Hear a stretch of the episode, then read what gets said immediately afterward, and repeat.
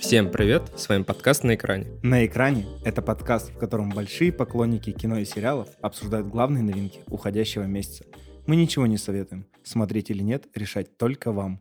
Также хотелось бы обратить ваше внимание на телеграм-канал Ильи. Он называется «Дневник киномана». Это канал, в котором Илья выкладывает свежие выпуски подкаста и анонсы предстоящих эпизодов. Также там можно увидеть рецензии на фильмы и сериалы, фотосессии с его и нашими любимыми актерами и актрисами, а еще все то, что он и мы и мы так сильно любим в мире кино и кинематографа. Ну, блестяще. Красиво? Да. Предупреждаем вас, что все фильмы, сериалы, выпуски мы обсуждаем со спойлерами. Если вы не смотрели какой-то фильм или сериал, для вас сделан э, тайм-код в конце каждого нашего выпуска, по которому вы сможете сориентироваться, что вы готовы уже послушать, а что вы готовы послушать только после того, как посмотрите. Да, и если вы смотрите нас на Ютубе, то у нас там тоже есть некие темы, по которым можно скакать.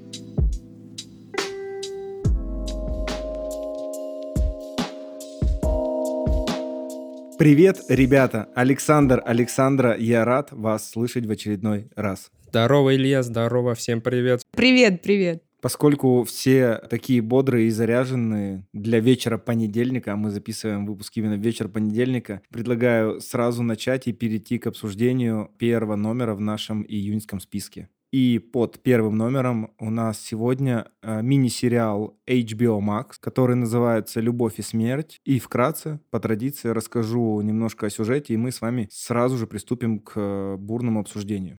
В основу сюжета легла реальная история о том, как примерная домохозяйка из Техаса Кэнди Монтгомери 13 июня 1980 года убила жену своего любовника Бетти Гор. Она нанесла ей 41 удар топором. И весь сериал посвящен тому, как она пришла к этому убийству и тому, какие последствия после него произошли в ее жизни. Я знаете, от чего обалдела? Что это основано на реальной истории. А я обалдел от того, что это третья адаптация. Что в 80-м году, оказывается, было кино, и что в прошлом году Хулу делал сериал. Да, главную роль сыграла Джессика Билл, а роль Бетти Горс сыграла Мелани Лински, которую мы видели в «Шершнях» и в «The Last of Us». А еще там есть маленькая роль у мужа Джессики Билл, э, Джастина Тимберлейка. А что тебя так сильно удивило? Ну, знаешь, там как бы... Я понимаю, что добавляют художественные нотки, но потом, когда я начала читать про этот сериал, я наткнулась, что есть очень много true crime про эту историю. И, как бы, грубо говоря, приврали в сериале мало.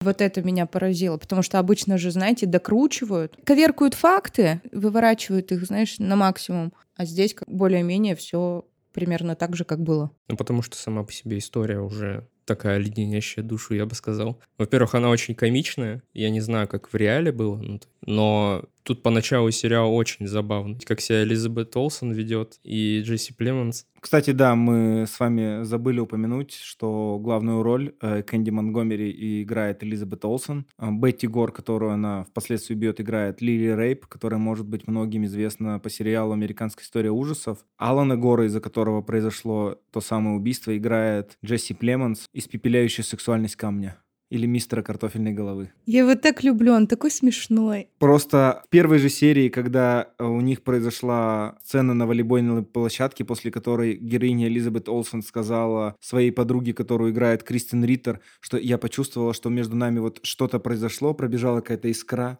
Думаю, какая искра, ну это же Джесси Племонс. Он в любом фильме Джесси Племонс, подруга, ну не смеши меня, ну пожалуйста. Элизабет Олсен, ты бриллиант в этом э, маленьком техасском городке, а он ну, даже не достоин твоего внимания. И, не знаю, меня вот как бы уже это все смутило, что почему она вообще закрутила с ним роман. То есть настолько у нее была скучная и однообразная жизнь, о которой она говорила в то же время своей подруге как раз а, Шерри, о том, что вот мужья могут позволить себе ходить на работу, ездить в офис, а мы вот э, только и занимаемся тем, что сидим с детьми и ходим за покупками. Это ли ее подтолкнуло или то в итоге стало тем самым мотором для ситуации, что она перешла как раз в сексуальную? На темную сторону силы. Ну, условно скажем так, да.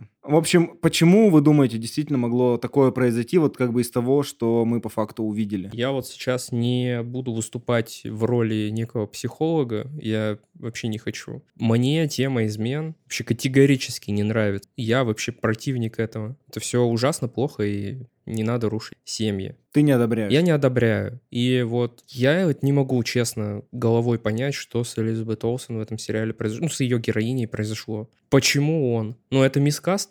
Я, кстати, не знаю, как реальные э, люди, по которым снято это произведение, выглядели. А ты что, не смотрел сцену после титров? Нет. Там же показывали в сцене после титров, что произошло со всеми героями и как выглядят их реальные прототипы. И если, опять же, пойти в сравнение с сериалом, в котором снималась Джессика Биль, то она более э, исторически точно похожа на героиню Кэнди Монтгомери, чем Элизабет Олсен. Элизабет Олсен все-таки не настолько близка к ней по типажу, по фактуре лица как-то. Мне вообще кажется, знаете, на самом деле, что Элизабет Олсен лучше всего этого сериала. Она слишком красива, она слишком э, хорошо играет, она, она бриллиант внутри этого сериала, как мне казалось. Вот весь сериал «Коробочка», вот такая безвкусная, она внутри него бриллиант. Она как будто сбежала с э, съемок этого... WandaVision а? WandaVision, да. У меня, кстати, тоже было такое. Да, я тоже порой вспоминал, когда она была в этих красивых платьях из 60-х, что порой напоминала первые серии WandaVision и то, как Элизабет Олсен, оказывается, органично смотрится в 60-х, 70-х и 80-х. А Джесси Племонс вообще как всегда. Такой неуверенный типаж, который потом в итоге почему-то всем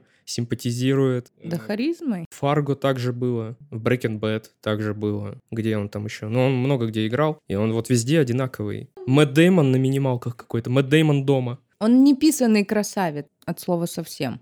Он даже не записанный и не переписанный красавец. Мне больше бы хотелось все-таки обсудить, наверное, а, даже, возможно, какие-то художественные прелести этого сериала и игру Элизабет Олсен, а вообще в целом ситуацию, что ситуация по факту была достаточно страшной в том смысле, что герой Джесси Племонса – достаточно легко пережил смерть своей жены, потому что он достаточно быстро, мне показалось, пошел на контакт э, с новой женщиной в его жизни. То есть он не испытывал какую-то внутреннюю трагедию, опустошение, как будто бы он ожидал, что такое может произойти, и просто ждал этого момента, чтобы в его жизни появилась новая женщина. А мне вообще показалось, что он спровоцировал ситуацию своим поведением. Каким? На волейбольном матче? Угу. В смысле, что он сделал? Ну, не знаю.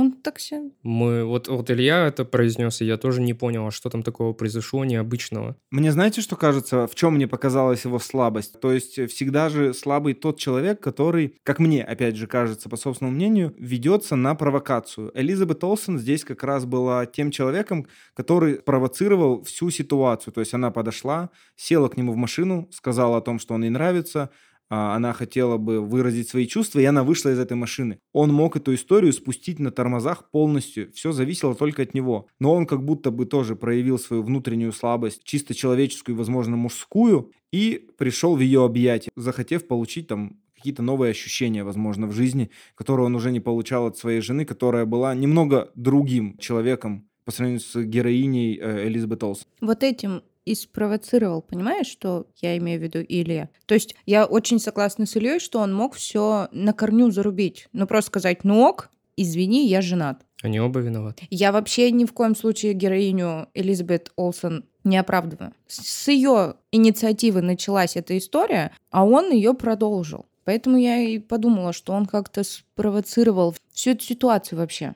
между ними. Не кажется мне, что его должно быть жалко. Как будто бы из этой ситуации он как раз э, по сравнению со всеми извлек максимальную выгоду. То есть э, его жена умерла, Элизабет Олсен все равно получила определенную психологическую травму, которую нанесла и своим детям, и людям, которые ее окружали. И вообще, я думаю, это печать на всю ее оставшуюся жизнь, э, на жизнь, ну, Кэнди Монгомери. А он как будто бы очень классно из всей этой ситуации вышел. У него появилась новая жена, он вступил в новый брак, у него новые дети, и как бы жизнь продолжается. Он как будто бы, знаешь, не мог принять решение о разводе со своей женой и чужими руками ее убрал из своей жизни. Потому что вот я очень согласна с Ильей, что не был он похож на скорбящего человека. Но он и не был похож на человека, которого устраивает его брак. Тоже согласен. Нет, я согласен тоже с тобой. Так вот, я об этом и говорю.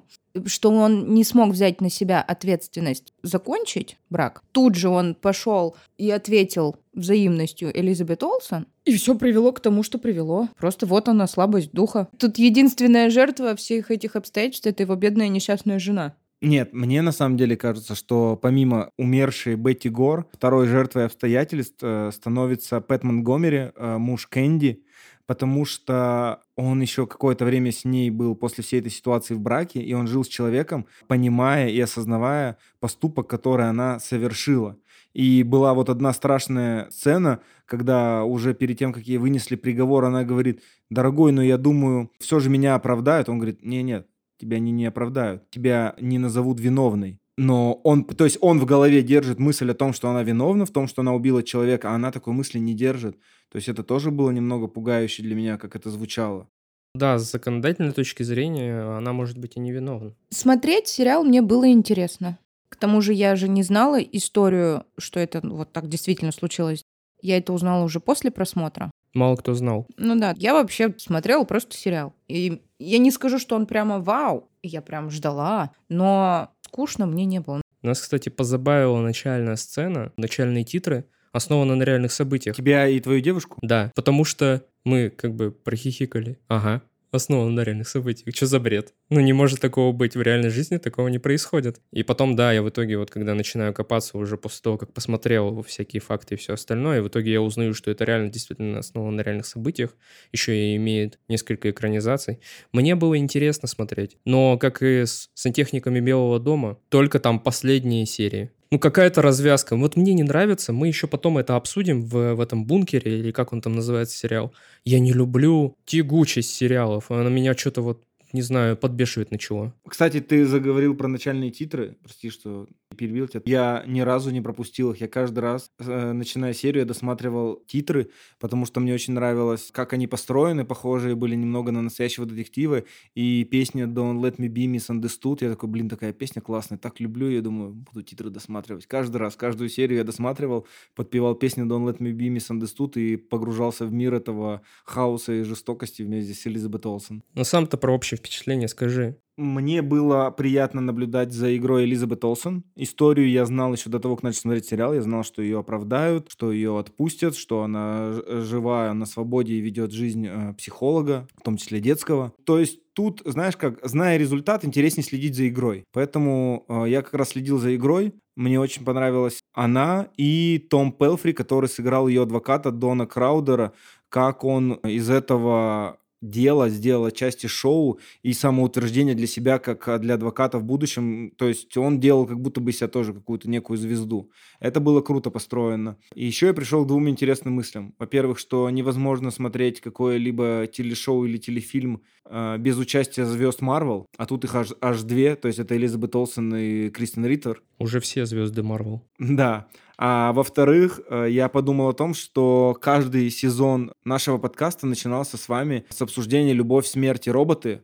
Э, был и второй, и третий сезон. В этом году они не вышли. Я такой, мы, ну, видимо, мы остались без, без роботов, только с любовью и смертью. Да-да-да. В целом, я был очень поражен игрой Элизабет Олсен, и я подумал, а интересно, ее сестры, они ей завидуют в общем и целом, потому что, ну, она приходит домой такие, эй, Двое, я и моя тень. Идите, я вам покажу там призы, которые получила. Свои покажу рецензии положительные на фильмы и сериалы. А вы там что? Как вы там, сестры? Они вместе, да, живут по-твоему? Во-первых, вот меня смешит, что в твоей вселенной они живут до сих пор все вместе. Нет, нет, она приходит к ним в гости, а они живут вместе, нет. А во-вторых, я думаю, что они так э, сильно заняты своей успешной модной карьерой с брендом Zero, что кино их уже не интересует. Ну, я вот так думаю. Я бы на месте Элизабет Олсен так с ними поступал. Злодей. Мне знаете, что не понравилось? Что на кинопоиске нельзя поставить оценку 7,5. За последнее время я смотрел столько фильмов и сериалов, вот, которые как бы на, до 8 вроде бы не дотягивают в моей личной системе координат, а 7 казалось бы мне как будто мало. Я такой, блин, вот почему 7,5 это нельзя воткнуть, так аккуратно ползвездочки на кинопоиске было бы.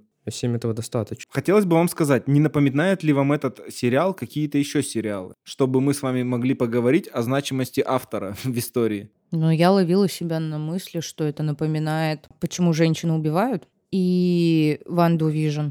Ну, на самом деле, не, не близко ты была, Александра, конечно, к ответу, потому что автор «Любви и смерти» Дэвид Келли э, являлся шоураннером «Большой маленькой лжи» и «Девяти идеальных незнакомцев», которых мы с вами уже обсуждали в прошлом году. И мне кажется, вот эта тема измены, смерти и убийства проскакивала почти в каждой его какой-то значимой телевизионной работе. И после того, как э, он снял еще что-то, ему говорили, что он там теряет стиль, теряет форму, и вот он вернулся в форму, э, предоставив нам любовь и смерть. и его излюбленную тему измен и взаимоотношений женщины и мужчины. Что-то где-то у него болит, видимо. Так что знаете, что могу сказать, что у собачки боли, у котика боли, а у Дэвида Келли не боли.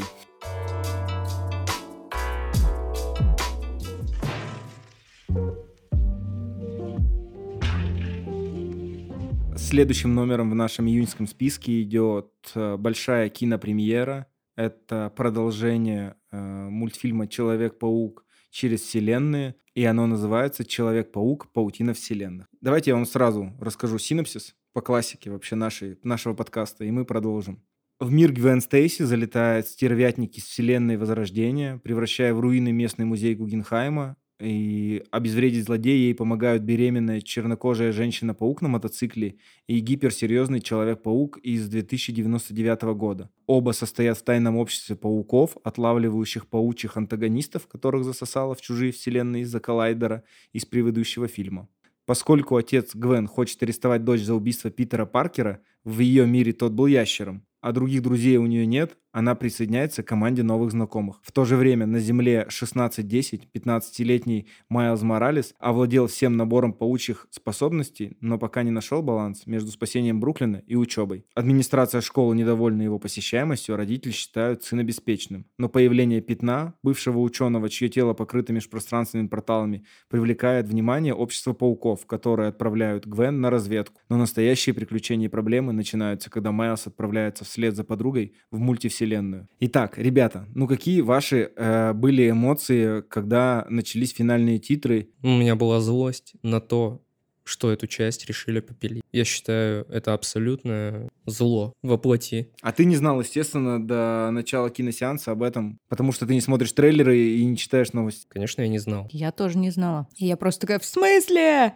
Ладно, недоумение. Да кого? Я в шоке сидела. Я такая, в смысле? Включите, там самый эпик начался а оно хоп и выключили. To be continued. Я был на самом деле искренне счастлив по-детски, потому что я помню э, декабрь 2018 года, когда э, все премьеры голливудские по традиции сдвинули на начало декабря, чтобы освободить конец декабря и начало, естественно, январских праздников под большие российские премьеры, чтобы они могли по-честному, в честной борьбе собрать свою кассу. Поэтому в один четверг вышло в кино «Человек-паук через вселенные», «Аквамен», «Бамблби» и «Гринч» анимационный. И моя жена говорит, ну ты же понимаешь, что мы за один вечер, ну, не успеем точно сходить на все. В итоге, как бы в течение месяца мы сходили на все, но в тот вечер она говорит, давай что-нибудь выберем, на что ты хочешь больше всего. Я говорю, ну, Человек-паук через вселенные, точно, говорю, давай пойдем на него. Говорю, мне кажется, это будет, ну, бомба. И, в общем, мы пришли в зал кинотеатра и вышли оба такие счастливые. Она говорит, я ни разу не видела такой экранизации комиксов. Говорит, это такой стиль, это такая дичь, это так круто, это так великолепно. И я даже не знал, что как бы предложить ей взамен, потому что э, разделял ее эмоции полностью от просмотра. И когда я узнал, что вот 1 июня в кинотеатрах по всему миру выйдет Человек-паук, я такой, мы идем 100% сразу же. И я получал огромное удовольствие от этих мультивселенных. Кстати, вам не кажется, что вот как раз Человек-паук через вселенные в 2018 году задал этот тренд? И, в принципе, как бы я надеюсь, что в следующем году он этот тренд и закроет, и хватит с нас мультивселенных. Я очень на это надеюсь. Но в этом фильме мне рисовка понравилась больше, чем в предыдущем. И персонажи. Очень много новых прикольных человеков-пауков. Да и вообще, я знаете, что заметила? Здесь герои, они взрослеют. Здесь я прям вижу, как в первом фильме Майлз был ребенком, а сейчас уже юноша. И вот эти все взаимоотношения с отцом, с мамой, вот это бунтарство, когда вот он с главарем человеков-пауков что нет, я все равно сделаю по-своему. То есть это же все равно уже какой-то стержень, характер в парне сформировался. Я вообще сидела на одном дыхании. Александр, прошу тебя, запомни, что главаря Человека-пауков зовут Мигель О'Хара, а озвучивал его Оскар Айзек, чтобы у тебя связь появилась более мощная в голове. Такая приятная. Спасибо. В общем, я вообще сидела как ребенок в восторге. Мне очень понравилось. Я очень расстроилась с этим To Be Continued. Ну, потому да. что я как ребенок хотела все и сразу. Но я жду следующий фильм и надеюсь, что все будет так же супер круто и не уйдут в какие-то там дебри, которые уже надоели с этими мультивселенными. Мне кажется, будет э, очень круто. Почему я так думаю? Продолжая твой разговор, это в первую очередь не только э, мультфильм о взрослении, как Майл взрослеет постепенно с каждым фильмом. Это, мне кажется, три э, фильма в одном, потому что это еще история любви, очень явная между Майлзом и Гвен, и тому, как Майлз очень сильно переживает, что Гвен влюбилась э, в Спайдер-Панка, Хотя мы все прекрасно понимаем, что мы бы все в него влюбились, потому что, ну, если не Спайдер-Панк, то Спайдермен Индия — это наш второй выбор, я думаю. Кстати, я видел сегодня мем, э, как выглядит э, мультивселенная Человеков-пауков, где стоят все, ну, как бы Человеки-пауки из этого фильма, а потом показывают зеленое кладбище, там стоит много крестов, и написано «Это мультивселенная дяди Бенов». Жаль. А в-третьих, это фильм про инаковость, про отличие от других, потому что весь фильм Мигель ему говорит о том, что ты не должен здесь быть, ты вообще не должен быть, быть укушен Человеком-пауком, Питер Паркер из вселенной умер за тебя, и в итоге это инаковость, что паук, попавший во вселенную 1610 по ошибке, а, в итоге заносит Майлза во вселенную, где действительно нет Человека-паука, и он может увидеть, как бы Бруклин выглядел без своего защитника. То есть они очень классно, авторы, как всегда, смогли все это собрать, а, во-первых, очень грамотно продолжить. То есть они не выезжают больше на той же линии, и на тех же героев, которые были в прошлом фильме, да, они оставили Гвен, но потому что без нее история любви не будет связанной. Но в целом они очень круто продолжают эту историю. Я думаю, что все сведется к тому, в третьей части, это опять же мои предположения, я пока не знаю, как будет на самом деле, что отец не умрет, потому что Майлз сможет изменить э, вот эту вот цепочку важных событий. А во-вторых, мне кажется, его важное событие должно быть э, смерть дяди, которая была в первой части, потому что она тоже его очень сильно поменяла. Во-вторых, потому что он еще не ожидал, что его дядя будет злодеем, против которого он изначально сражался. То есть я думаю, вот его знаковое событие истинное, а не смерть отца. Ну и сцена, где он встречается с собой во вселенной, где его отец умирает, а дядя жив, и Майлз становится злодеем. Она очень трогательная. Даже сейчас вспоминаю мурашки. Кстати, а вы, читали или видели новость о том, что в разных кинотеатрах по всему миру показывают разные версии паутины вселенных? Да. Нет. Я читал просто комментарий монтажера фильма, и он подтвердил эту версию. И в Твиттере я читал тред, и там действительно выложили, как в кинотеатрах, одна и та же сцена отличается, что герои ведут себя по-разному, говорят разные фразы. Я такой, чё? То есть это надо теперь по всему миру ехать, чтобы все версии посмотреть, все мультивселенные узнать? Я такой, это жестко, так нельзя издеваться над людьми. Это как помните про фильм «Уловка», про который я вам рассказывал несколько выпусков назад, что были разные концовки в разных кинотеатрах, и люди сходили с ума. Это несправедливо и нужно запретить на законодательном уровне. Мне теперь интересно посмотреть все у других. Интересно, как это будет, когда они выложат это в цифре? Возможно, так же, как было с уловкой, будет просто несколько разных сцен, и ты сможешь сам выбирать, какую дальше посмотреть. Как было с, у Netflix с этим... Черным зеркалом? Брандешмыгом. Да, да, да, да, да. Я вот ничего не сказал. Подожди, толком. Саш, да, ты толком ничего не сказал, но самое важное, что ты не сказал, ты не выбрал своего любимого Человека-паука. Какой твой любимый? А я тоже не выбрала. Как ты же сказала только что Человек-Индия? Нет, он мне понравился, но мой фаворит это Человек-паук Панк. Кстати, я очень долго в интернете искал э, факты, подтверждающие, на кого из реально живущих музыкантов является эта отсылкой. И единственное, что я нашел в интервью у авторов... Лени Кравец? Нет, у меня была версия, что это Джимми Хендрикс, потому что прическа, э, частичное лицо напоминает, но это не подтвердилось. Оказалось, что авторы пытались смешать эстетику Sex Pistols и Bad Brains, но поскольку Даниэль Калуя очень сильно хотел попасть в этот фильм, то есть они все-таки взяли его как прообраз и на его основе э, сделали Человека-паука-панка, то есть сделали его э, темнокожим. Э, Даниэль Калуя специально а, учил акцент кокни, на котором могли говорить в Англии, чтобы максимально точно изобразить музыканта тех времен. Как тебе фильм вообще? Ты у меня спрашиваешь? Да, молчишь тут. Короче, единственное, вот мне почему этот фильм, я не могу ничего вставить, свои 5 копеек, потому что мне тяжело его оценивать. Мне его было тяжело смотреть, и мне его тяжело оценивать. Он мне в общей массе понравился, но мне было тяжело его смотреть. Он очень сильно перенасыщен. Но его дома надо смотреть. Есть люди, которые, знаете, если они что-то не увидят или что-то пропустят, они потом себе такие, блин, я пропустил момент. Вот, знаешь, мы с тобой обсуждаем, грубо говоря, допустим, и ты такая, я там видел это, а я такой, блин, я этого не заметил потому что очень много всего происходит на экране. И мне как бы комфортнее было бы это посмотреть дома, чем в кинотеатре. И вот я в первую часть смотрел дома, а я и насладился Не буду говорить, что ставил на паузы, но, возможно, некоторые моменты перематывал. Здесь как бы у меня не было такой возможности. Как будто меня подключили к матрице Человека-паука, и я вот, пуская слюну, сидел, все эти два часа и вышел реально кайфанувший. Заводной апельсин. Да, заводной апельсин, но я не понял, что я вот только что увидел. Ну, я как бы понял глобальную суть, сюжет и все остальное, но визуально меня вытрахали в глаза. Извиняюсь. Очень хорошо сделали это. Но все равно вытрахали. Но вытрахали, капец. И еще у меня такое чувство, будто они его делали в попыхах. Ну, я бы не согласился с тобой, потому что только одну сцену погони э, Человеков-пауков за Майлзом рисовали три года. Ну, видимо, ее и рисовали три года, а все остальное в пыхах. Да не, ну я не соглашусь, мне очень понравилось. Там некоторые стили, которые можно назвать стилями, могут сойти за скетч обычный. Знаешь, в торопях вот так вот, не, до, не докрасили. Не, в торопях там была сделана только лего-сцена, где Лего-Человек-паук, которую сделал 14-летний фанат, э, авторы фильма ее увидели и решили добавить фильм.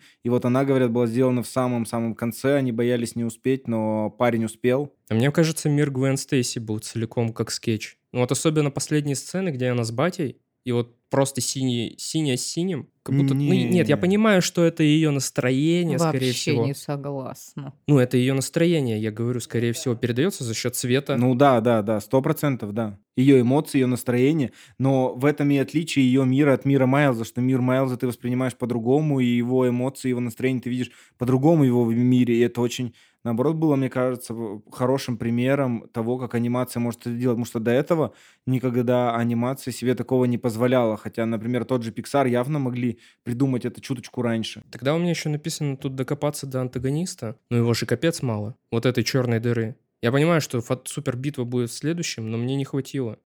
Мне он так понравился, он такой смешной. Он вообще забавный, я говорю, его мало. Мне показалось, что не он антагонист на самом деле, что он просто был попыткой провокации для начала движения сюжетной линии, чтобы Майлз встретил Мигеля, и вот Мигель, как предводитель общества пауков, и человек, который до конца не смог пережить личную трагедию, является главным злодеем, потому что он хочет трагедию своей личной жизни посеять на всех пауков и заставить всех испытать такую же боль, как он, чтобы стать истинным пауком, как он этого считает. И вот он эту идею несет сквозь весь фильм, и мне кажется, он и есть э, по факту злодей. Я с Ильей согласна, потому что мне неприятен он был. То есть я подумала, а что ты до ребенка докопался?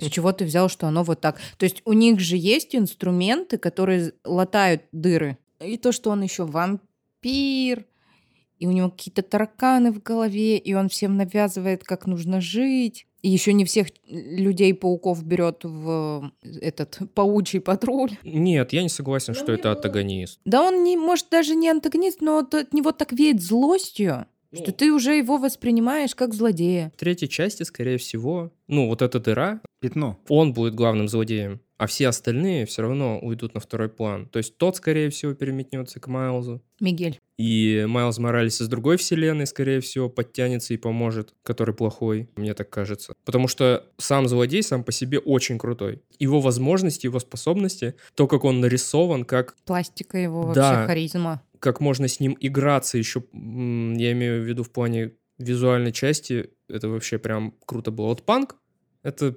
херь какая-то Да из мне 90-х. характер понравился. Просто я вижу визуальную часть этого. Там же было круто, да, что ему панку постоянно накидывали, типа, в том смысле, а, он такой, я не состою ни в каких обществах, типа, я вне системы. Он такой, так ты сейчас в обществе пауков, он такой, это мой выбор. Э, Типа, я вне системы в любом случае. А пятно, кстати, в некоторых моментах напоминал мне один жуткий комикс, который называется «Черная дыра», про то, как у подростков после первой половой связи появлялись какие-то рудименты на теле, и он был нарисован в похожей эстетике черно-белой. Это считается один из э, классических графических романов.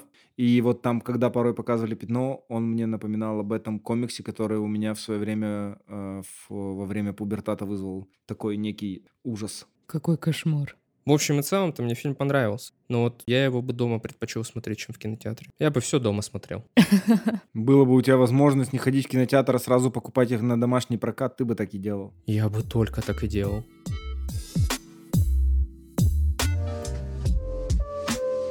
Под номером три в нашем июньском списке большая премьера, второй фильм Гая Ричи за год, которым нам э, удалось посмотреть на больших экранах. И это картина «Переводчик», которая с 1 июня вышла в кинотеатрах по России и странам СНГ. во всем остальном мире ее показали чуть раньше. А, кстати, с 21 июня ее уже легально можно посмотреть на Кинопоиске. Если кто-то вдруг не успел попасть на нее в кино и очень э, заинтересуется нашим обсуждением. Кинопоиск можно и копеечку перевести, я считаю, нам. Свяжитесь с нами, вы должны нам денег. Да.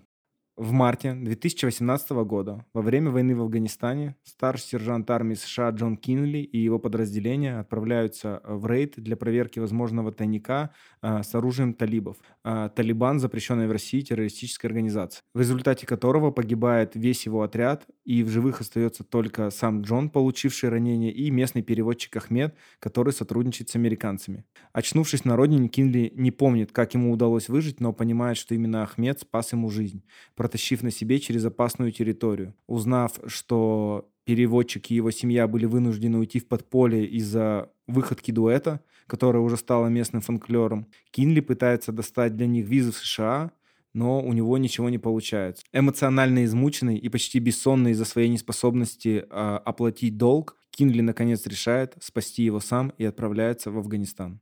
На самом деле, э, хочется, наверное, начать с того, что в оригинале фильм называется «The Covenant», что переводится как «завет» или «обещание», и даже близко к слову переводчик э, не имеет никакого смысла. И действительно, это, наверное, больше всего описывает его канву, потому что Кинли изначально а, обещал а, вытащить Ахмеда в США и дать его семье визы, чтобы он мог перевести свою семью в безопасное место. Кстати, Джона Кинли играет Джейк Джилленхол, а Ахмеда играет актер, которого зовут Дар Салим. Знаете, какой у меня, наверное, возникает первый вопрос, что не было ли у вас после вкусия, после фильма о том, что это очередная история от Гая Ричи просто в новых обстоятельствах? Вообще нет.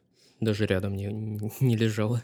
Я с Сашей согласна, у меня не было такого. Я, наоборот, удивилась, что это нетипичный фильм Гая Ричи, к которым я привыкла за последнее время, где динамика хулиганов по типу там Алладин, Король Артур. Где тебе в конце рассказывают, какой был гениальный план на самом деле. Да-да-да. Мне тяжело было смотреть этот фильм. То есть я не очень люблю подобные военные драмы. Это не такое кино, где ты пришел на Гая Ричи в ожидании, что сейчас тебе будет карты, деньги в два ствола. Здесь вообще ну, тяжелая драма военная. У меня на самом деле есть вопрос к Джейку Джилленхолу, который в течение всего фильма ходит с насупившимся лицом и сжатыми плотно губами. А, он, мне кажется, с таким лицом был в фильме «Стрингер», в фильме «Левша», и даже в фильме Дэни Вильнева «Пленницы», а, где он расследовал похищение девочек. И он как будто бы выражает мнение всех тех людей, которые пришли на этот фильм и ждали очередного безбашенного боевика Гая Ричи, э, что-то со Стэтхэмом, что-то с шуточками. И они пришли, все это увидели, и вот такие, как Джейк, насупились, такие, что это за фигня? Что это за война какая-то? Блин, чувак, что это? И сидели такие странные со своими девушками с пивом э, в кино и не понимали, что происходит. Это я, только я без девушки и без пива. Саня, у тебя не было такого? Я вообще на спокойном смотрел это кино. Мне абсолютно была понятна история. Я понимаю Гая Ричи, может быть, отчасти. Мне кажется, он ищет себя. Мне кажется, он потерял себя или он хочет обрести нового себя. Мне кажется, ему заколебало быть типичным Гаем Ричи. Он уже все сказал, все, что можно и под кальку делать постоянно. Вот, ну, действительно, все, скорее всего, ожидают от него того, к чему привыкли обычно, идя на его кино. Добрых гопников. Добрых гопников. Он сам для себя, видимо, уже все сказал, все, что хотел, и сейчас он просто экспериментирует. Мне этот фильм понравился, такой броманс, такой охренительный Ахмед, да, соглашусь. Вообще такие глаза, такой хладнокровный. Джейк Джилленхол потрясающая борода, не мог просто отвести взгляд от этой бороды. Возможно, Джейк Джилленхол в плане там своего перформанса это не лучшая его работа, особенно тогда, когда он вкричал в телефон, что я вас всех убью, не ставь меня на паузу. Это примерно я, когда я пытался до Пермэнергосбыта дозвониться. Это чисто я. Поставь меня на паузу, поставь меня на удержание, скотина, давай. Сделай это. Но, в общем и целом, фильм ладный. Я бы хотел тут вставить свои пять копеек по поводу того, что это не типичный фильм Гая Ричи. По мне, это абсолютно типичнейший Гая Ричи, кстати, которому 54 года. И мне кажется, так бы выглядел любой фильм Гая Ричи, исключи из него юмор. Ты можешь выкинуть юмор из «Большого куша», это будет что-то похожее. Ты можешь выкинуть юмор из «Операции Фортуны», это будет что-то похожее. Потому что Гай Ричи продолжает исследовать тему судьбы и того, как человек пытается, возможно, с ней справиться или от нее уйти. Короче, уважаемые слушатели, мы изгнали Сашу за хейт Человека-паука, и сейчас мы изгоняем Илью за хейт Гая Ричи. Отныне я веду подкаст одна. Это не хейт же был. Это, это притянуты за уши какие-то факты. Так что вы не пугайтесь. В смысле типичный фильм? Это вообще не типичный. Какой там типичный троп? У Гая Ричи самый типичный троп – это судьба. А, о том, как, э, условно, начиная с карты «Деньги. Два ствола», как ребята проигрывают деньги, потом они тут э, в одни обстоятельства попадают, во вторые, в третьи, и в итоге из этой ситуации очень грамотно выходят и очень круто выкручиваются. В «Большом куше» примерно та же самая история, то же самое в «Револьвере», где Джейсон Стэтхэм сидит в тюрьме, то же самое и в «Джентльменах», когда там МакКонахи пытается уйти от, э, от судьбы и сбежать от того, как его хотят подставить его же клиенты и покупатели. И тут то же самое. Я бы сказал, только меч короля Артура — это судьба. Нет, там то же Ну и самое. Аладдин. Там тоже судьба. И в Аладдине тоже судьба. Да, это все везде про судьбу. И тут то же самое. Джейк Джилленхол, э, его спасают, но судьба его все равно туда возвращает. И все равно это долг. И вот это все. Ой, Илья, ну ладно, если ты в это веришь. Я в это верю искренне. Просто Гай Ричи продолжает снимать а, это прямолинейное мужское кино. Только в этот раз он отказался от юмора для того, чтобы история, возможно, заиграла другими красками и ракурсами. По факту это все то же самое. Вообще, я думал, знаете что? У меня вообще была другая версия, более гениальная, что это один плюс один в Афганистане. Я когда смотрел фильм, я своему другу говорю, я говорю, это же по факту один плюс один в Афганистане. Смотри, тоже есть мужчина арабской внешности, он тащит калеку на коляске через пустыню, говорю, куда и этот коллега пообещал ему условно э, за это большую прибыль. То есть, ну, там, паспорта, хорошей жизни и все остальное. Я говорю, прикинь. Вот это хорошо. У меня вот есть заметки, мои любимые, которые я оставляю во время того, как я смотрю кино. И у меня тут написано посредственный, техничный, не скучный и не бесит. Легко забыть. Это я так у своих бывших записано. Это просто вот пять, пять телефонов моих бывших. Посредственный, не скучный, легко забыть. Вот так и записан. Но он объективно техничный, он очень хорошо снят, он не скучный, потому что там есть динамика, постоянно какой-то экшен происходит. Итак, у своей первой я записан как техничный.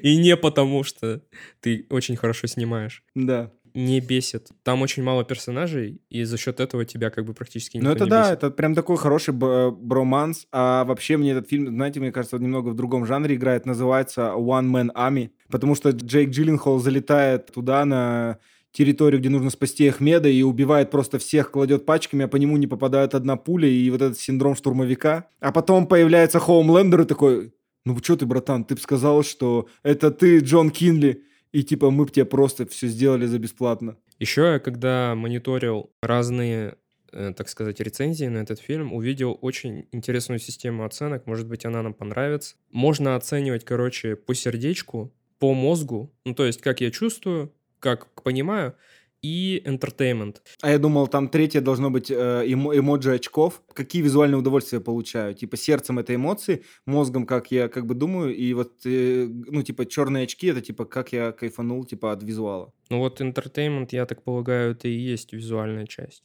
Вот, поэтому можно, я не знаю, я никого не принуждаю, но можно ввести такую систему, если кому-то интересно. Так что я ставлю этому фильму сердечком точно 8, потому что мне как бы ну, было тепло, мне было хорошо.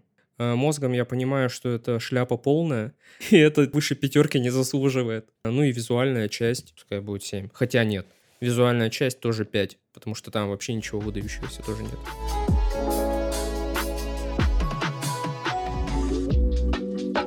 Мы добрались с вами до середины нашего июньского списка, а, где сегодня у нас обосновалось стоп-слово, премьера которого состоялась в России 8 июня. Чтобы не рушить э, наши традиции, как всегда, сначала описание, потом обсуждение. А Ребекка и Хелл состоят в деловых отношениях. Она его идеальная доминантрица, а он ее любимый богатый клиент. Получив наследство многомиллионную компанию с отелями, Хелл решает прекратить эти тайные встречи, но такой поворот не устраивает Ребекку, и она угрожает, что расскажет всем о его необычном увлечении. И после этого их обычный вечер превращается в тонкую психологическую игру. Александр, давай начнем с тебя тогда. Расскажи, пожалуйста, вот сколько ты поставишь по оценке Александра сердечек, сколько мозгов, а сколько за визуал? Ноль.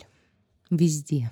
Этот фильм тебя так выбесил? Я увидела трейлер перед тем, как включили Человека-паука. И подумала, какое дерьмо, не сопоставив, что это есть у нас в списке. А потом я до него добралась, включила и не поняла, что, за что и почему я должна это смотреть.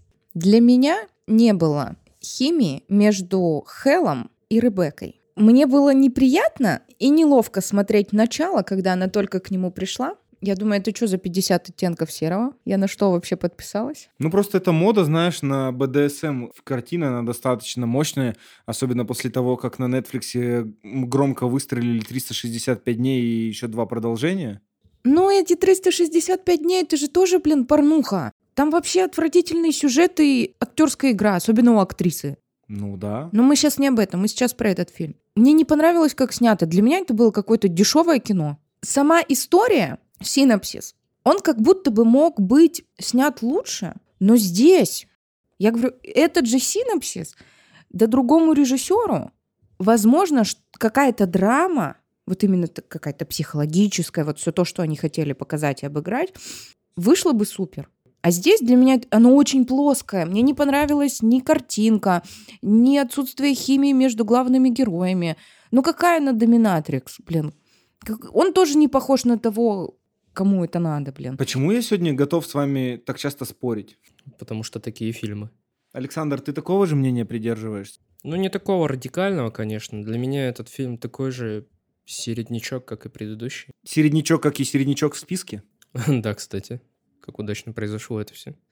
Просто я бы сказал, что этот фильм не претендует на то, чтобы быть чем-то выдающим. Согласен с тобой на 100%. Дело в том, что это некая психологическая драма, триллер. И весь фокус э, в этом фильме должен быть притянут к персонажу. И следить в этом фильме нужно в первую очередь за их диалогом. Меня не устраивает актерская игра Кристоф... Кристофера Эббота, но вот актерская игра Маргарет Куэлли просто восхитительная.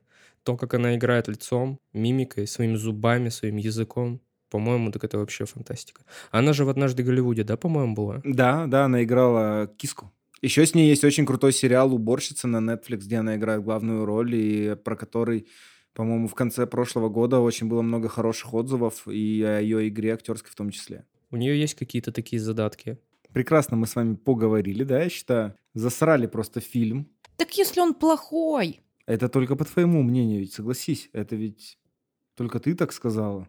Но я главная звезда и главный ребенок этой семьи, и я запрещаю называть его хорошим.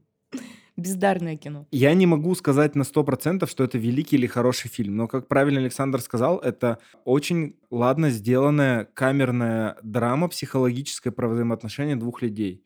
И этим она мне очень понравилась. Я, в принципе, люблю, когда режиссеры создают на экране какую-то камерную историю, замкнутую в одном помещении, где все строится за счет актерской игры, и взаимоотношений героев, э, которых прописал автор сценария. Конечно же, хочется сказать, что не могло быть на экране двух ярких персонажей. Это как Мизери у Стивена Кинга. Не может быть Мизери и второго яркого персонажа. Ведь никто не помнит, как зовут того автора э, книг, которого она у себя дома держала. Там-то ведь это было сделано специально, потому что каждый из актеров, мужчин, понимал, что на эту роль нет смысла идти, потому что женская игра перекроет эту ставку. И тут то же самое. Маргарет Куэлли, э, кстати, дочь Энди Макдауэлл, тоже большой э, голливудской актрисы, перекрывает здесь полностью очень тихую и, скажем, скромную игру Кристофера Эббота, но он и должен быть таким. Так, она же весь фильм выстраивает линию о том, что она его воспитала, она его создала. До этого он, можно сказать, там был вообще никем. А за счет вот этих долгих сессий он вырос над собой. Теперь он может действительно управлять большой отцовской империей и стать той фигурой, которой он всегда мечтал. Но он все еще остается сучкой. Но да, на данный момент он все еще ее сучка, конечно. Но, как ты сам говоришь, э, смотреть за тем, как э, хлопают э, ресницы над ее большими глазами, как она микромимикой своей отыгрывает множество просто вещей, которые бы другая актриса не смогла, мне было очень приятно. И то, что все это заканчивается каким-никаким, но хэппи-эндом, это тоже очень классно. Кристофер Эббот более скромен в своей игре. Он не такой э, жуткий и неприятный, как в сериале «Девочки», но тоже оставляет какое-то порой неприятное ощущение. А, никто сейчас из наших слушателей не видит, но Саша сидит и качает своей белокурой головой о том, что не понимает, что мы вообще несем и плетем. Но я считаю, таких фильмов должно быть побольше только для того, чтобы разбавить огромное количество супергеройской наполненности залов, при том, что которая сейчас очень сильно страдает по качеству, и всяких дурацких, очень тупых, даже не подпивасных, а подводочных российских комедий, которые штампуются просто друг за другом. Потому что выбор должен быть у зрителя всегда, и это прекрасная альтернатива каким-нибудь очередным елкам даже. Ну, это такое интересное кино. Это... Очень необычное. Ну, Саш, я не знаю, что тебя так стригерило сильно в этом фильме. Я помню, мы вчера с тобой, да, обсуждали до записи. И мы приводили 50 оттенков серого, например. Ну, это даже рядом не валялось. Во-первых, почему 50 оттенков серого вдруг стали каким-то мерилом? Это не мерило, это клеймо, это а. клише. И я вам говорю о том, что синапсис хороший, исполнение плохое. Ну ты же поняла, в чем суть? Они играли да. в игру свою. Да. И потом как будто начали играть, но уже без сценария, мне так кажется. Хотя не играли на самом деле, как она говорит. Но она его как бы провоцировала, хотела от него что-то добиться, чего-то, понимаешь, да? Это я все поняла. Я вам просто говорю, что для меня это сделано плохо. Отвергаешь, предлагай. Александра, посоветуй тогда нашим зрителям альтернативный фильм для картины «Стоп-слово», который может тогда, по твоему мнению, больше им понравиться. Но в такой же эстетике. Да даже исчезнувшую смотреть приятнее. Что хотя значит там, даже? Хотя там Бен Аффлек. Ни хрена себе, ты тоже, конечно, сейчас притянула исчезнувшую. Там Розамунд Пайк вообще динамит просто ярчайший. Она там вот. искрит. Ну, это блестит. 10 из 10. Это 5 из 5. А здесь хороший сюжет в плохом исполнении. И я не понимаю, о какой мимике, о каких ресницах и какой-то гениальной игре вы ее говорите, когда между Мы ними... Мы не сказали, что игра гениальная. Ноль химии, и они плоские. Это кино плоское.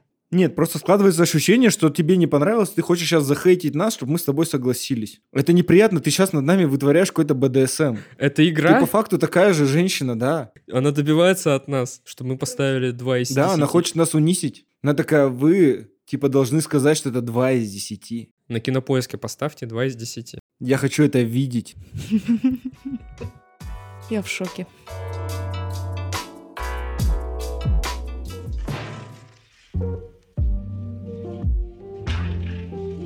Сейчас, возможно, будет самая громкая премьера июня, по крайней мере, которая была таковой на бумаге. Это спин Лиги Справедливости и вообще всех приключений супергероев. Это картина «Флэш» от э, DC Studios, в которой нам рассказывается история Барри Аллена, помогающего Бэтмену остановить ограбление больницы в Готэм-Сити и вновь попадающего к дверям родительского дома, где он вспоминает свое детство вместе с ними до того, как отца посадили в тюрьму за убийство матери. А, не сумев справиться с эмоциями, Барри использует силу скорости и отправляется в прошлое на короткий отрезок времени, несмотря на предупреждение Брюса Уэйна о том, что путешествие времени может иметь непредвиденные последствия. Барри все-таки решает попробовать переместиться на более длительный срок и возвращается в день смерти матери, чтобы предотвратить его. Когда он пытается вернуться в настоящее, некто выбивает его из силы скорости, и он оказывается в альтернативном 2013 году, где жива его мать, и находит себя в прошлом и понимает, что прибыл в тот день, когда он впервые получил свои силы как Флэш. Честно, ребята, я не Александр. И точно не Александра. И смотрю все трейлеры. И в этих трейлерах я видел, что студия DC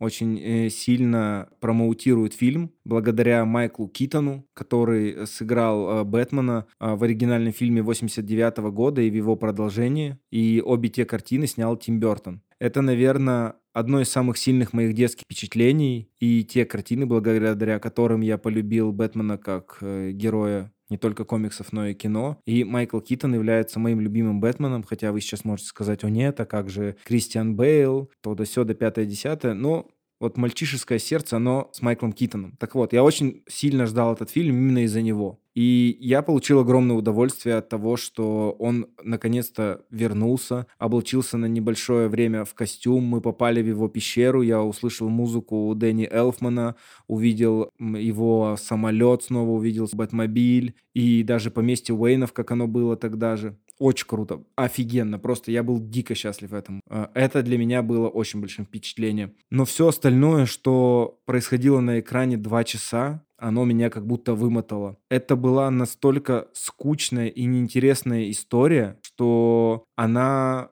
как будто переплюнула все мои положительные эмоции от Майкла Китона, которые я получил. Потому что генерал Зод, которого мы знаем благодаря э, картине «Человек из стали», мне кажется, это наискучнейший э, злодей в истории вообще э, двух э, больших гигантов, таких как DC и Marvel. Ну просто. И за счет него выезжать в этом фильме было, ну, дико неинтересно. С учетом того, что еще вся битва проходит в максимально непрезентабельном месте, таком как пустыня, и постоянно возвращается туда раз за разом, когда Флэш отправляется в прошлое, чтобы попытаться что-то исправить. И давайте будем честны, Саша Кале все-таки не Генри Кавилл. Генри Кавилл с его этой 3D-ямочкой на подбородке, с этими его волосами и голубыми глазами, которые смотрят прямиком в девчачьи сердца и разбивают их просто в клочья, как взгляд Супермена, это что-то с чем-то. Саша Кале, которая играет Кару Зор Эл и Супергерл, а больше напоминает девочку из поп-панк-групп. Реально ранетка такая. Да, мне кажется, максимально, что она может разбить, но это вазу в доме матери, когда они сильно поссорились. Но это максимум. Она строит из себя такую, типа, Гатессу, там, с трагичной судьбой, вот они ее вытащили, она набирается сил. Ну, подруга, посмотри на Генри Кавилла без майки, ну, будем честны, он сломал больше мужских судеб, чем ты. Так он в этой вселенной погиб. Ну, да, я понимаю, я все понимаю. И, в общем, вот эти все факторы, которые, как пирамидка, слаиваются друг на друга, привели меня к неутешительному финалу, э, после которого я вышел из кинотеатра и подумал, ну, конечно, это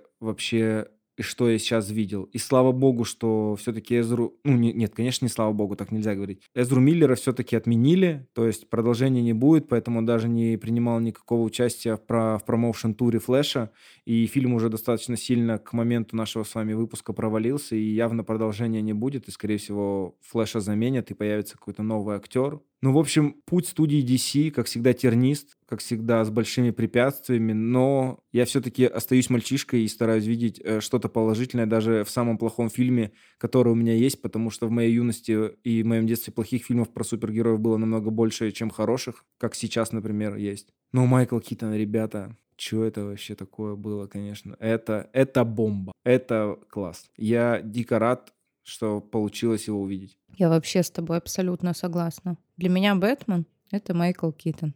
И я, когда трейлеры видела, новости читала, я такая, вау, это что за анаконда будет на экране? Это просто... Я... У меня столько ожиданий было. Я так переживала, потому что это DC. Но я думала, ну там еще Эзра, он достаточно талантливый парень. И вот я смотрю. Но перемудрили. Проблема DC, что они не умеют кокетливо заигрываться с серьезностью, а прям перегибают. Они опять сами себя перемудрили. Я тоже вышла и такая, блин, что-то слабо. И девчонка Супергерл мне не понравилась. Как-то, может быть, меня просто Марвел приучили к тому, что девушки-супергерои какие-то суперхарактерные, красивые, еще что. Просто у меня еще до сих пор впечатление от стражей не отошло. И тут я смотрю Флэш, и такая, мeh. Мне просто захотелось обнять DC и сказать, ну, другой раз. Очень грустно получается, что, и я так полагаю, Флэш — это последний фильм в всей этой вселенной предыдущей. И следующее будет уже Джеймс Ган руководить. А по поводу этого фильма, что сказать? Ну, собственно, я с вами как бы и согласен, и не согласен. То есть я согласен с тем, что у фильма очень много проблем, и что он абсолютно не понимает, о чем он вообще. То есть как будто нам нужна мультивселенная только ради мультивселенной. Что мне в этом фильме категорически не понравилось, это графика. Я кринжинул на моменте, где он спасал детей. Это дико странный момент был. Он даже казалось, что даже странно выглядит на экране, как будто дети все не настоящие, как бэйби-борны выглядят. Абсолютно ужаснейшая графика. Я на протяжении всего фильма ловил эти ощущения, но в самом конце, когда нам показывали вот эти вот пластмассовые рожи Николаса Кейджа.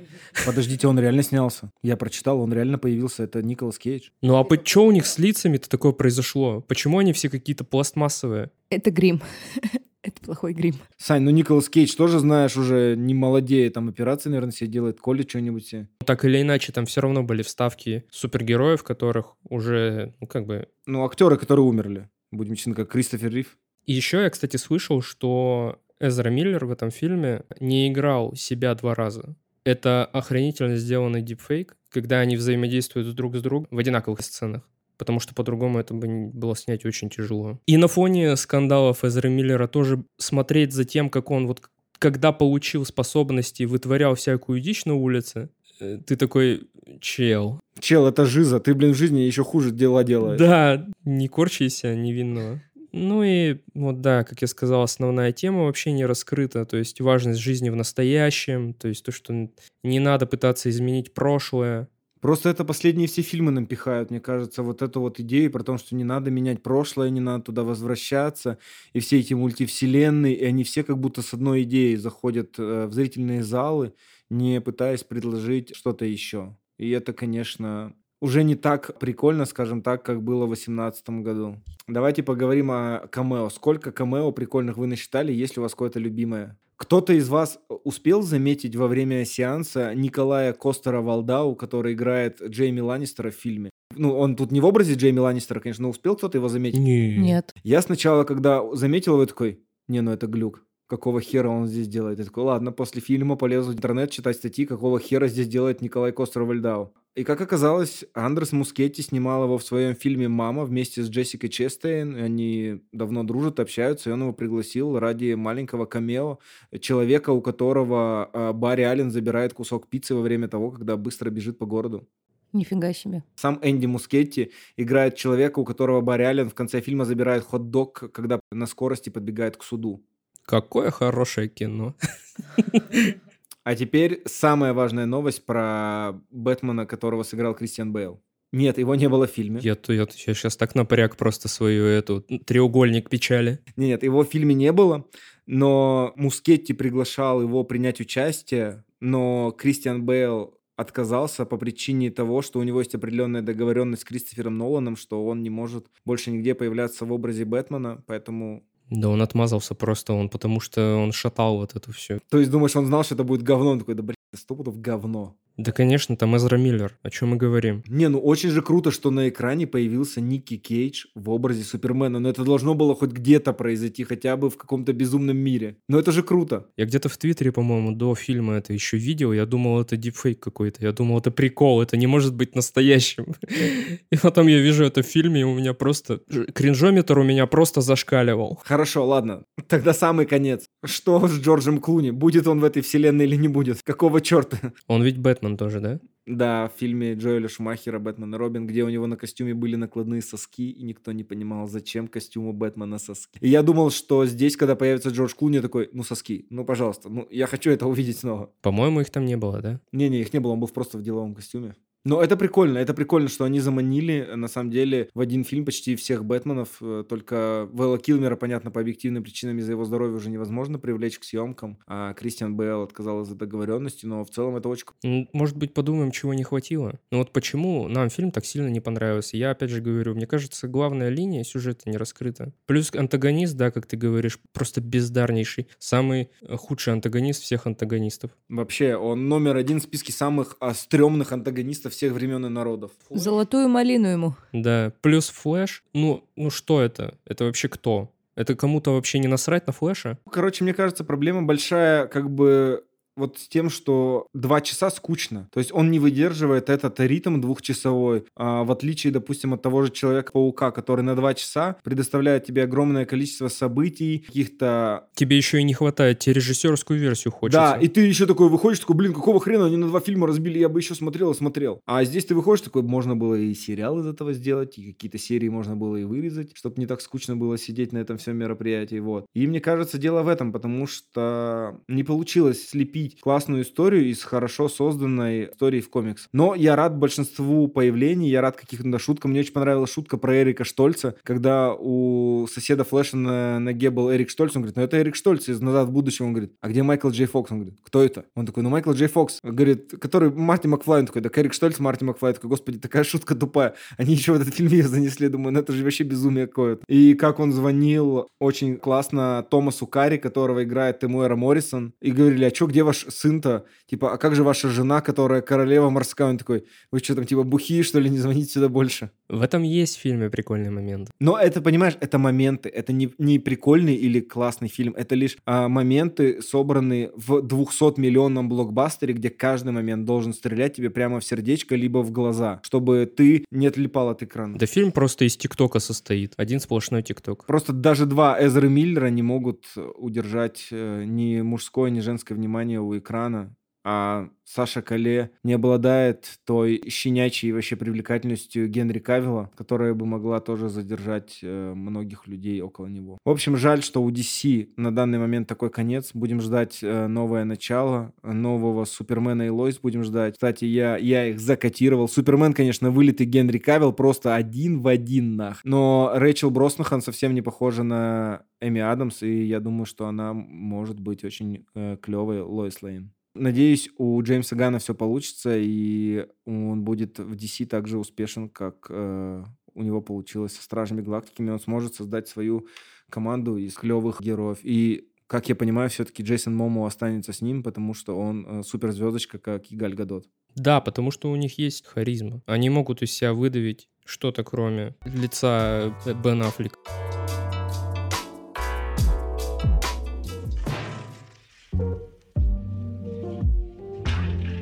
Предпоследним номером в нашем июньском выпуске выступает новый мультфильм студии Pixar элементарно. Пара огненных элементов, Берни и Синдер Люмен, переезжают в Elemental City, где мирно обитают элементы воды, огня, земли и воздуха, чтобы начать новую жизнь. Берни своими руками отстраивает заброшенное здание, делая из него магазин. Скоро у пары рождается дочь Эмбер, которая и должна будет его унаследовать. Годы идут, бизнес процветает, а вокруг дома Берни и Синдер постепенно разрастается огненный город, где живут их бывшие соотечественники. Подросшая Эмбер отличается взрывным темпераментом и не может найти общий язык с клиентами. Однажды из очередной вспышки гнева девушка ломает водосточную трубу, из которой выливается водный элемент, и по совместительству городской инспектор Уэйт Рипли. Он сразу же находит в магазине Берни 30 нарушений и намерен уведомить об этом городские власти. Но Эмбер готова на все, чтобы ему помешать. У меня к вам главный вопрос. Как вы думаете, что случилось со студией Pixar, что ее фильмы перестали бить в самое сердечко и последнее время в основном приносят убытки и самой студии, и, конечно, в их владельцам Disney. Что произошло? Почему? Это все из-за ухода бывшего главы студии, их идейного вдохновителя, или у них что-то случилось в самих мультфильмах и сломалась схема, по которой они всегда были успешны? Я думаю, все в совокупности. Потому что визуально это совмещение головоломки и души. И как бы в целом-то неплохой и очень добрый мультик, но не цепляющий. Мне больше это а, показалось, что это не мультфильм, а это ромком. Очень классический ромком про встречу двух абсолютно разных парней и девушек. А тут это все еще наиболее ярко визуализировано, что она огонь, а он вода. Ну, просто в лоб. Такой вот э, мультфильм, который тебя вообще ни влево, ни вправо не дает подумать, никаких разночтений. Ты просто смотришь и такой, о май гад, все ясно и понятно. Я подумала, может быть, я уже повзрослела. Да нет, тут просто история банальнейшая. Тут ничего... Он детский настолько, насколько это возможно. И с ними случился Дисней скорее. И кризис идей какой-то происходит сейчас. Это безусловно для нас, для взрослых. Но если бы я была ребенком, я бы, наверное, поверила в это. Но это даже не сказка. То есть тут, тут нет никакого, понимаешь, ты взрослый человек. Волшебства? Вот мы... Нет, Мне кажется, волшебство в этом мультфильме строится за счет как раз их взаимоотношений. Как они, несмотря там условно на все тяготы и невзгоды, приходят э, к своей любви, к тому, что они могут быть вместе. Но, например, условно в Валле это все было намного изящней подано и сыграно. А здесь это банальный э, ромком с очень простыми шутками, что вот она там не может наступить в воду, ее приглашают на вечеринку и его родственники, и там подростки пытаются ее уронить, а потом вот этот пузырь образуется, он везет ее там на цветок, чтобы она увидела. Ну, все ходы банальные, тут все читается на 10 шагов вперед, и, и ты понимаешь, к чему все это вообще придет. Сто процентов очень быстро и сразу. Даже в мультфильме «Я краснею» не так все это было банально и на поверхности, как здесь. Короче, мне кажется, что просто это для детей было сделано. А мы привыкли, что мультфильмы Пиксара нам отзываются. В какой-то мере, да. Ну, тот же Человек-паук, подростковый. Ну нет, почему? Почему? Pixar же как бы э, и та же головоломка прекрасно играет на детской территории, потому что я слышал от многих родителей, как э, детям нравился слон из головоломки, как они его запомнили, а взрослые считывали немного другой уровень. Но просто здесь как будто они пытаются найти универсальную формулу и сыграть где-то посередине между взрослыми и детьми, но не попадают ни туда, ни туда. Потому что, ну, выпусти даже Дисней игрушки с этими персонажами, но я не думаю, что они так сильно э, завлекут детей, как, допустим, тот же там динозавр, который был в мультфильме «Хороший динозавр», или Молния Маккуин из «Тачек», я не знаю. Угу. Не, я понимаю, о чем вы говорите, я с вами согласна.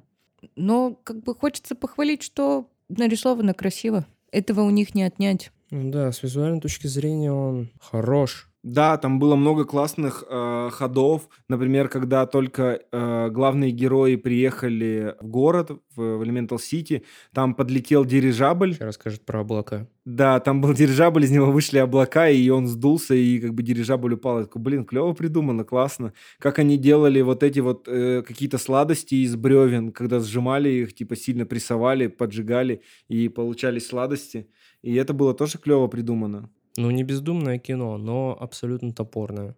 Оно просто максимально в лоб. Там есть очень много клевых идей, но они бьют тебя максимально в лоб. Тебе не приходится ни о чем думать, и оно слишком прямолинейно тебе обо всех вещах проговаривать. То есть даже там в головоломке или вале тебе приходилось какие-то вещи додумывать. Э, там, я не знаю. Душа тоже уже была достаточно прямолинейной про вот этот свой выбор, свой жизненный путь и все остальное. Как будто после ухода э, Джона Лассетера у них из-за нового главы Пита Доктора изменилось немного направление. И когда раньше студия Pixar говорила, что э, сиквелы нас убивают, сейчас они, мне кажется, наоборот, на них делают основную кассу. А все их оригинальные проекты типа «Луки», «Я краснею» уже не такие клевые. И как будто бы я возвращаюсь к мысли, что Дисней звезда смерти, которая подмяла под себя Pixar, заставила их потерять свою креативность и индивидуальность, и теперь Pixar постепенно приносит э, убытки и, возможно, им придется пойти там на какие-то дальнейшие там сокращения или изменения бюджетов своих мультфильмов, перейти на что-то более э, низкобюджетное. Это так грустно, потому что Дисней сначала сами потеряли себя. То доброе, то красиво нарисованное, уникальное, да, то есть все современные мультфильмы, это просто хочется вырвать себе глаза. Как они испортили утиные истории, я вообще молчу.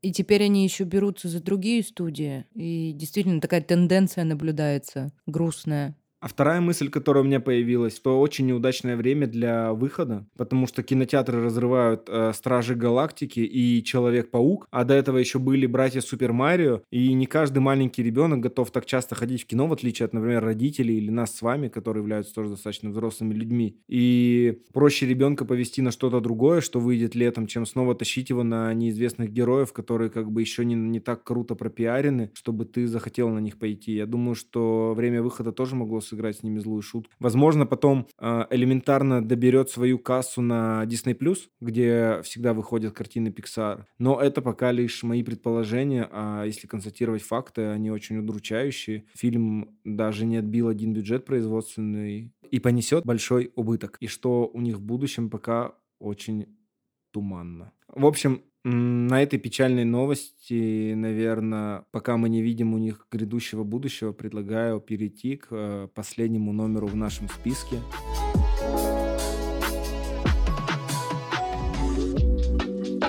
А последним номером в нашем июньском списке э, выступает новый сериал от платформы Apple TV+. В этом году календарном мы очень полюбили их сериалы и обсуждаем их чуть ли не каждый выпуск. И вот очередной выпуск и очередной сериал Apple TV+. Надеюсь, он будет в обсуждении более удачным, чем их прошлое творение. Так вот, а, в будущем а, шериф Холстон следит за порядком в гигантском бункере на глубине в сотни этажей под землей, где мужчины и женщины живут в обществе полном правил. Так как все ресурсы ограничены, пары могут заводить детей только при особом разрешении мэрии. Он и его жена Эллисон после множества прошений наконец получают разрешение на долгожданного ребенка, которое действительно в течение года. Но на протяжении всего этого времени попытки пары зачать ребенка остаются тщетны, а в Эллисон зарождается сомнение, что все не так однозначно, как кажется на первый взгляд, и правительство бункера от них что-то скрывает. Эллисон знакомится с компьютерщиком Джорджем, и вместе они узнают горькую правду об их доме. Это на самом деле только э, завязка всего сериала. А позже главной героиней после некоторых обстоятельств станет э, Джульетта Николс, которую играет прекрасная Ребекка Фергюсон, э, актрису, которую все могут знать по Дюне Дэни Вильнева или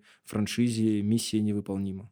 Как вы думаете, ребята, сколько еще сезонов может быть после? Я знаю, что есть всего э, 9 книг, которые являются собой книжной серией «Бункер». Как думаете, мы увидим экранизацию всех романов? Или нет? Я думаю, нет. Есть у меня предпосылки к этому. Ну, я могу только за себя правильно говорить. Ну, можешь еще за кого-то сказать, но мы не уверены, что этот человек разделит твое мнение. Насколько охренительный первый и второй эпизод, и насколько тягомотина происходит в конце ну и на протяжении как бы всего сезона.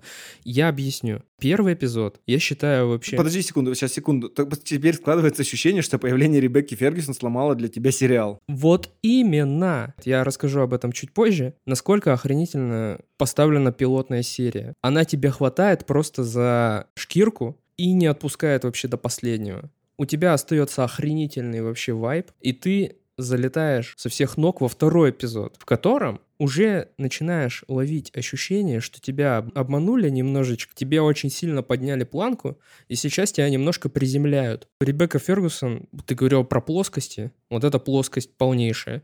После ее появления мне стало максимально насрать на этот сериал. И я, скажу честно, не кривя душой, я его не досмотрел. Я посмотрел 6 эпизодов. Я посмотрел 6 эпизодов. Вы меня не заставите. Там в десятом Эллисон возвращается. Ты рофлишь. Серьезно? Ну, нормально, да, заход сделал? Прикинь, если бы такой заход был, ты бы такой, чё? Я досматриваю сегодня же вечером. Подожди, нет? Нет, нет, нет, Санина умерла, все окей. Илья, ну ты кус... Но согласись, я хорош. Если бы я писал сценарий этого сериала, ты бы охерел, блядь, просто. Когда в десятом эпизоде бы вернулась Эллисон. Начиная смотреть такие сериалы, я всегда обманываюсь, потому что сериалы не могут тебя держать очень долго. Ну, точнее, меня не могут держать очень долго. Так было с Westworld, тоже какая-то тайна. И ты тоже, когда начинаешь узнавать какую-то некую правду, ты до всего начинаешь догадываться, и тебе уже сериал становится предсказуемым. То же самое у меня произошло и в Лосте.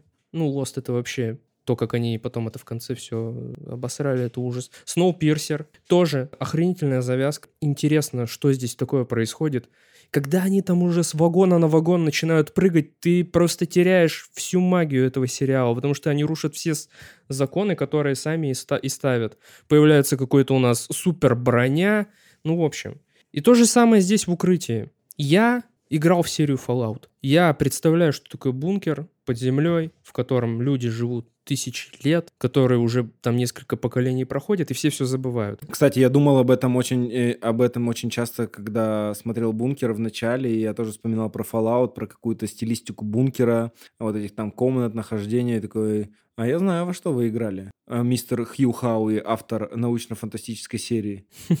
Я такой, я точно знаю, что вы, что вы все это смотрели потому что без Fallout бы не было вот этой всей вашей эстетики в 100 с лишним этажей, и вот этого всего дизайна квартир, а, полицейских участков, там, мэрии и всего остального. Ну, в общем, для меня слабая часть этого сериала — это Ребекка Фергусон. Не говори так, пожалуйста. Второстепенные персонажи абсолютно безликие, абсолютно неинтересные. Диалоги просто писал как будто двухлетний ребенок. И в целом никакой интриги в этом нет. Саня, а ты вообще посмотрела его или нет? Я да, мне не понравилось. Мне не понравилась героиня Джульетта.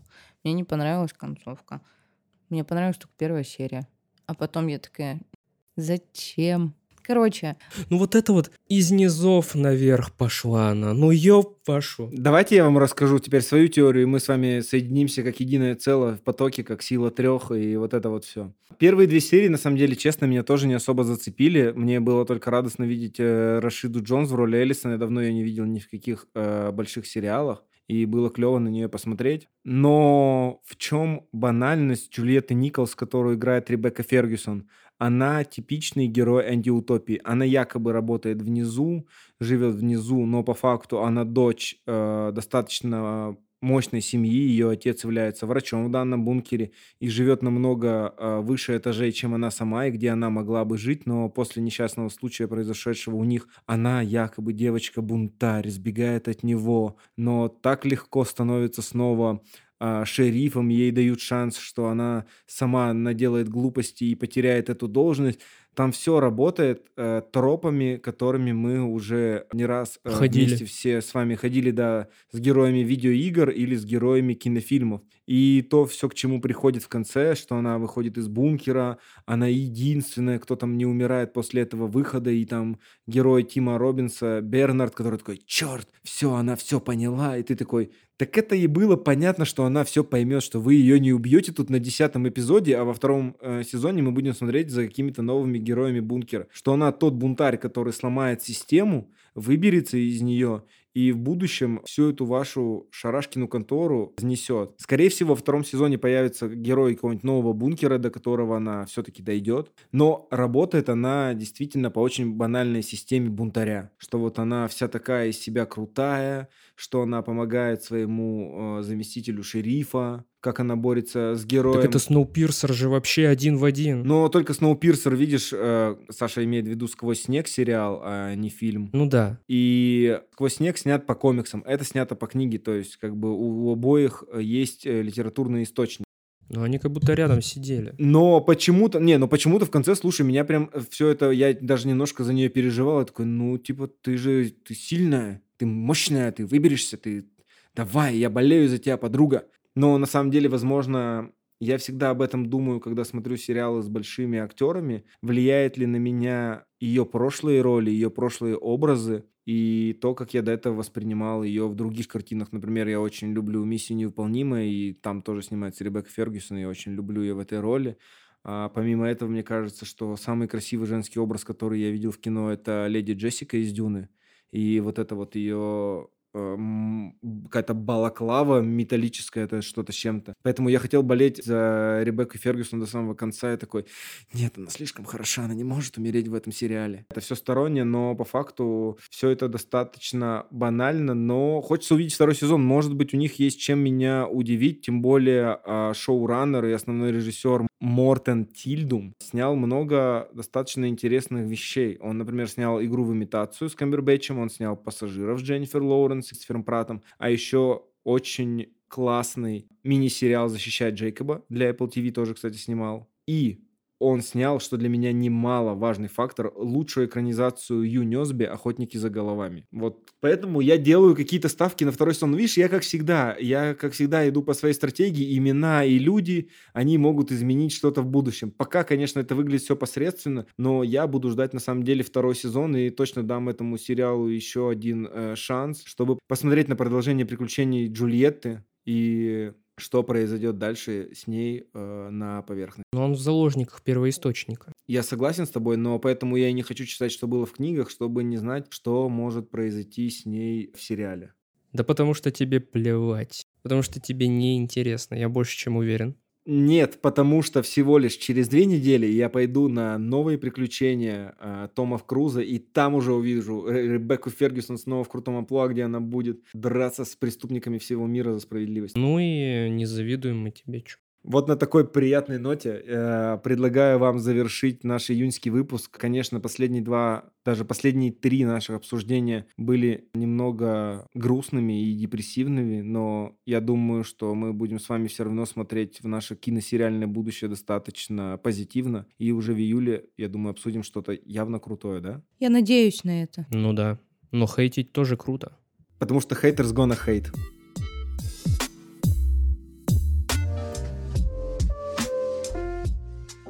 Предлагаю не откладывать в долгий ящик тогда нашу с вами постоянную рубрику и запустить карусель.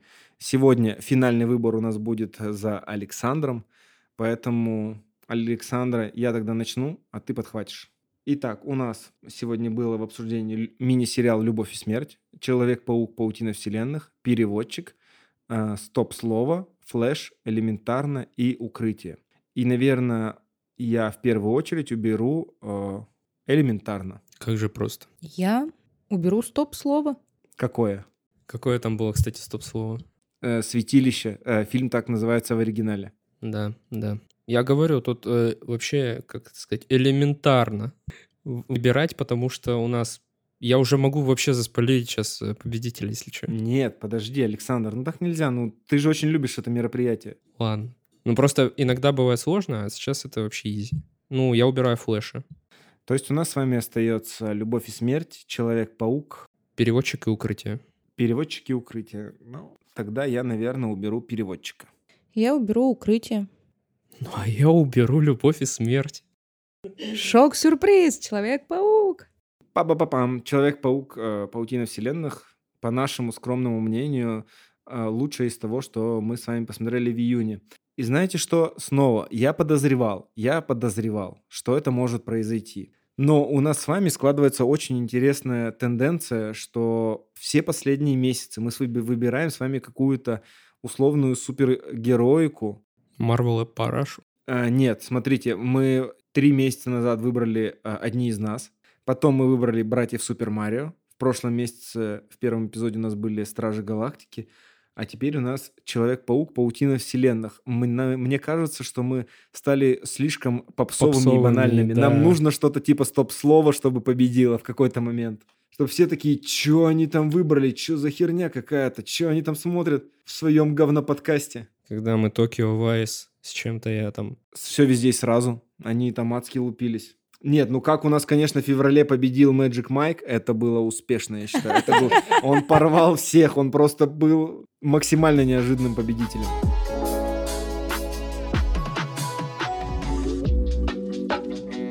Знаете что? Мы советовать-то что-то будем? Будем, конечно, к- конечно, будем. Можно я первая? У меня в этом месяце что-то поперло смотреть старое кино. Я начала пересматривать фильмы с э, Лайзой Минелли, Мерлин Монро. Старое кино, старый Голливуд, потом э, фильмы 90-х годов. И вспомнила, что существует такой прекрасный фильм 90-го года «Русалки». В главных ролях Шер, Вайнона Райдер и Кристина Ричи. И я бы хотела посоветовать этот фильм нашим слушателям, потому что это очень милая, романтичная драма, назовем это так, Мгм. про маму с двумя дочерьми. То есть Шер — это мама, Вайнона Райдер играет подростка набожного, и Кристина Ричи — младшую дочь. А в чем вообще завязка, суть фильма? У героини Шер проблемы э, с личной жизнью. Она боится привязанности. И каждый раз, когда она сближалась с мужчиной, и малейшее какой-нибудь нюанс шел не так, она собирала вещи, собирала дочерей и приезжала. И в очередной раз, собрав свою жизнь в машину, она села, поехала и приехала в прекрасный маленький городок, в котором очень понравилась девочкам. Плюсом здесь, в этом городе, она встретила классного мужчину, который подарил девочкам ощущение дома, заботу отца. Но, естественно, Шер очканула. А т- это не спойлеры? Нет, попыталась сбежать, а дальше смотрите. А там перехват жесткий произошел, Да. понятно. Это очень Шины ей красиво. прокололи. Очень красивый фильм. Там затрагиваются отношения мужчины и женщины, матерей и дочерей, подростковая любовь. Не устарел он? Он выглядит несовременно. Ну, я про повестку. Нет, нет, нет, повестка не устарела. Она, наверное, сейчас с появлением культуры психологического здоровья, Да. да, морального, я думаю, наоборот, очень многим откликнется. Очень красивый фильм, очень добрый, теплый Голливуд 90-х, поэтому я советую. Представляю. Я, в свою очередь, хочу сказать, что у меня был отпуск на работе. Я ездил в путешествие. И так же, как и Саша, ей ничего, ну вот там Саша не советовала в каком-то из выпусков, потому что тоже отсутствовало некоторое время. Я тоже только по нашему списку, и то, видите, укрытие не досмотрел. Ну, потому что реально невозможно.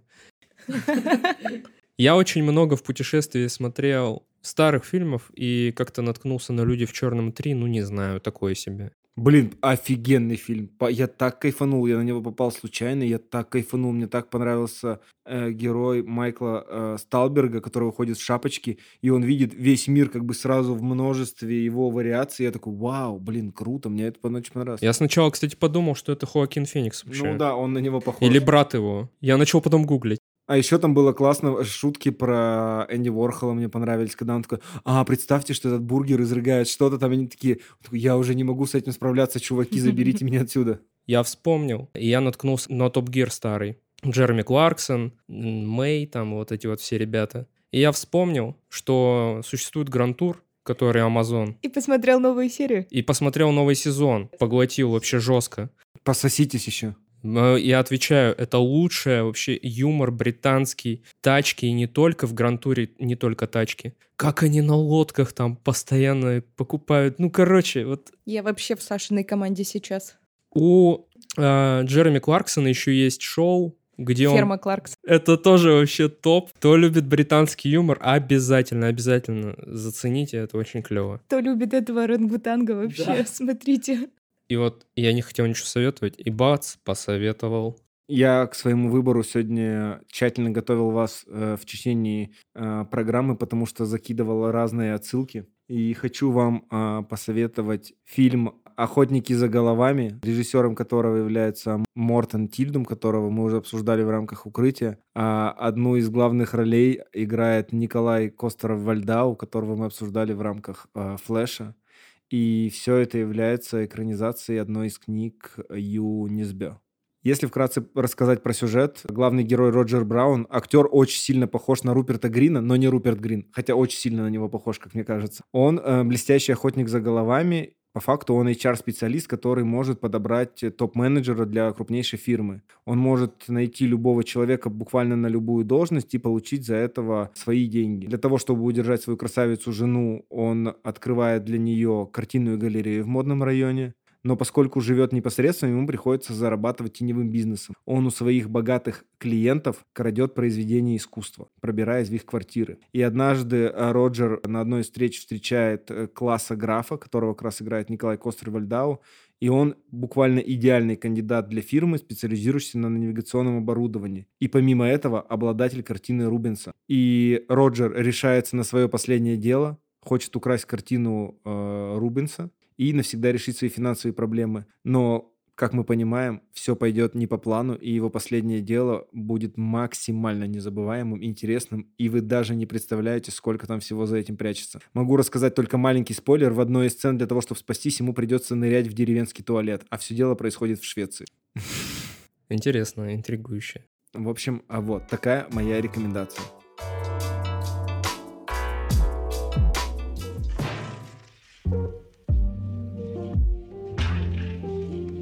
Если вы дослушали и досмотрели до этого момента, не забывайте, если вам понравился наш э, выпуск подкаста, прожимайте пальцы вверх, прожимайте на ютубе колокольчик, в Apple подкастах э, ставьте 5 звезд и оставляйте нам комментарии, мы их чекаем, мы их ждем. На Яндекс Музыке ставьте сердечки и слушайте нас на Яндекс Музыке. Что могу сказать в конце, ребята? Вы, как всегда, э, красивы, прекрасны, и лето влияет на вас лучшим образом. С вами было приятно провести время, э, поболтать, как всегда, о кино, решить, что же все-таки смотреть, а что не смотреть в этом месяце. Так что жду встречи в следующем и надеюсь, что за это время мы успеем посмотреть много э, классных сериалов и фильмов. Рада была с вами записать этот месяц. Услышимся в следующем выпуске. Лавки-чмавки. Пока. Да, всем пока, смотрите хорошие кино и сериалы. Если что, наше стоп-слово на экране.